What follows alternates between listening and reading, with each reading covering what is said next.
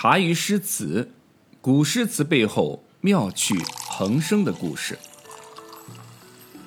好，来来来啊，我们接着来看看白居易笔下的唐玄宗，拐弯抹角用了这么多年的时间啊，终于是把美人抱回家啊，就是把杨玉环呢名正言顺的给搞到手了。那么接下来，唐玄宗是如何宠爱我们的杨贵妃的呢？春寒赐浴华清池，温泉水滑洗凝脂。侍儿扶起娇无力，始是新承恩泽时。啊，这一段呢，近似香艳的一个描写。白居易呢，也算是下足了功夫。春寒赐浴华清池，唐玄宗啊，扩建了位于陕西临潼的温泉宫，更名为华清宫，是唐朝皇家的温泉疗养地。每年的冬春之际啊，李隆基皇帝都会到这里来沐浴。杨贵妃初次被唐玄宗召见啊，就是在这个华清宫，特赐她在华清池洗浴。这个华清池是皇家专用的呀，不是真的谁都能进去洗澡的啊。所以你看看李隆基给予杨玉环的特殊待遇。哼，我顺便说一嘴儿啊，现在我们很多泡温泉的地方都喜欢叫华清池，当然跟人家李隆基和杨贵妃用的那个级别完全不是一回事儿啊。这白居易呢，用了一句“温泉水滑洗凝脂”来形容杨贵妃的皮肤白嫩细滑，肤如凝脂。这个词儿啊，是出自《诗经》啊，就是指皮肤像凝固的油脂一样啊。大家在生活当中可以观察一下啊，就像什么双皮奶呀、龟苓膏啊这些东西啊。杨贵妃呢，不但皮肤好，而且是标准的扭不开瓶盖的淑女形象啊。所以洗完澡之后出现的一个场景就是“侍儿扶起娇无力”啊，就是侍女服侍她从温泉中起来，她宛如芙蓉，娉娉袅袅，柔弱无力，这就是她刚刚得宠时的样子。始是新承恩泽时啊，云鬓花颜金步摇，芙蓉帐暖度春宵。春宵苦短日高起，从此君王不早朝。紧接着说杨贵妃的鬓发如云啊，就是发量很好啊，就是这个头发很多啊，没有秃顶这一烦恼啊。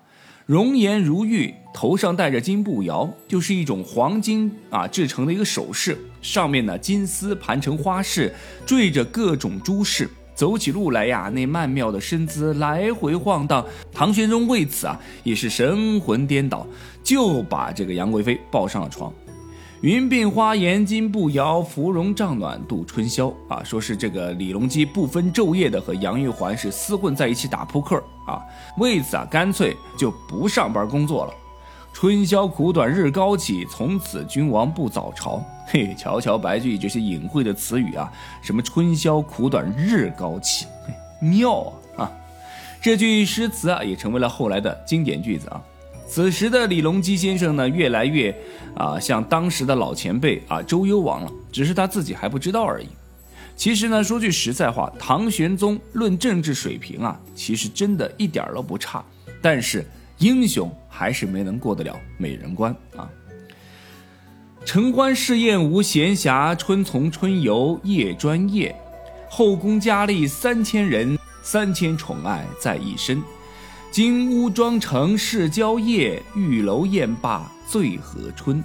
由于李隆基啊，每天都花在杨贵妃身上的时间呢，实在是太多太多，搞得堂堂的大唐最高领导人无法分身处理国家大事。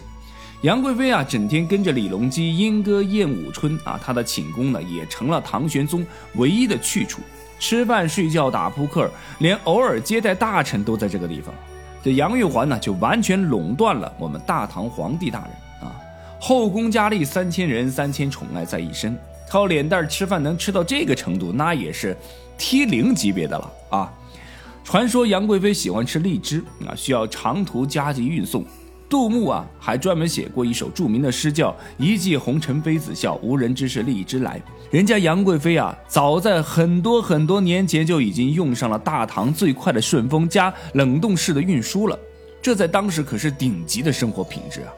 金屋妆成事娇夜，玉楼宴罢醉和春，这就是杨贵妃每天要做的工作。住在豪华的金屋宫殿里边，用最好的化妆品把自己装扮的美美的，专门陪着唐玄宗你侬我侬啊，就这样。玉楼宴罢醉和春，这就是我们后面非常熟悉的一个表演环节了，就是贵妃醉酒啊。这美人喝多了嘛，宽衣解带啊，一步步靠近唐玄宗。毫不意外的，唐玄宗又一次送上了自己最宝贵的龙脉。除此以外，唐玄宗对杨贵妃的宠爱那是步步高升。因为她不立皇后，所以杨贵妃的地位就跟之前的武惠妃啊是一毛一样啊，在后宫就等同于皇后的一个存在。到了这种程度了，唐玄宗依然觉得还不够，所以啊，把爱屋及乌啊也发挥到了极致。姊妹弟兄皆列土，可怜光彩生门户。遂令天下父母心，不重生男重生女。俗话说得好，一人得道，鸡犬升天啊！被宠上天的杨贵妃，她的兄弟姐妹都沾了她的光，都得到了最好的封爵和职位。她的大姐被封为韩国夫人，她的三姐被封为果国夫人，八姐封为秦国夫人，这可都是春秋战国的大国封号啊！所以杜甫在诗歌《丽人行》当中就说到：“旧中云雾交房亲，赐名大国国与秦。”啊，尤其是他的三姐国国夫人是著名大美女，怎么一个美法呢？用我们今天的话来说，就是素颜都很能打。即便是杨贵妃，如果去掉美颜滤镜的话，都不一定是她三姐的对手。唐朝张祜就说：“果国夫人承主恩啊，平民骑马入宫门，却嫌脂粉污颜色，淡扫蛾眉朝至尊。”瞧瞧这宫门呐，至尊呐，啊，这个这些形容词啊，就可以知道这三姐有多漂亮。那除了这几个姐姐以外呢，杨贵妃的弟兄们呢，也跟着是青云直上。其中最有名的就是他的堂兄杨昭，阿谀奉承的手段那是相当高明，深得唐玄宗的喜欢，一度啊身兼十几个重要职务，从一个市井混混做到权倾天下的宰相。唐玄宗啊还给他赐名叫杨国忠。要知道古时候皇帝大人给大臣赐名和赐谥号的时候，这个忠心的忠字啊可是最 top 级别的存在。后来呢，这个名将朱温平叛有功啊，也被唐朝皇帝赐名为啊朱全忠啊，可见他的这个级别也很高啊。除了兄弟姐妹，还有他的这个子侄们啊，就连早已不在人世的杨玉环的老家父母祖上啊，也一并得到了追赠。杨家因此啊是乌鸦变凤凰，黄鳝变真龙啊，一连娶了好几位公主和郡主。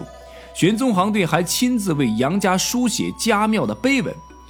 杨贵妃这种一人得宠、惠及整个家族的情况，就算在中国两千多年的封建古代的社会啊，也是极其罕见的。因此，白居易在诗里才说：“姐妹弟兄皆列土，可怜光彩生门户。”列土就是指分封土地，兄弟姐妹们都得到了封赏，这是一件光耀门楣的事情。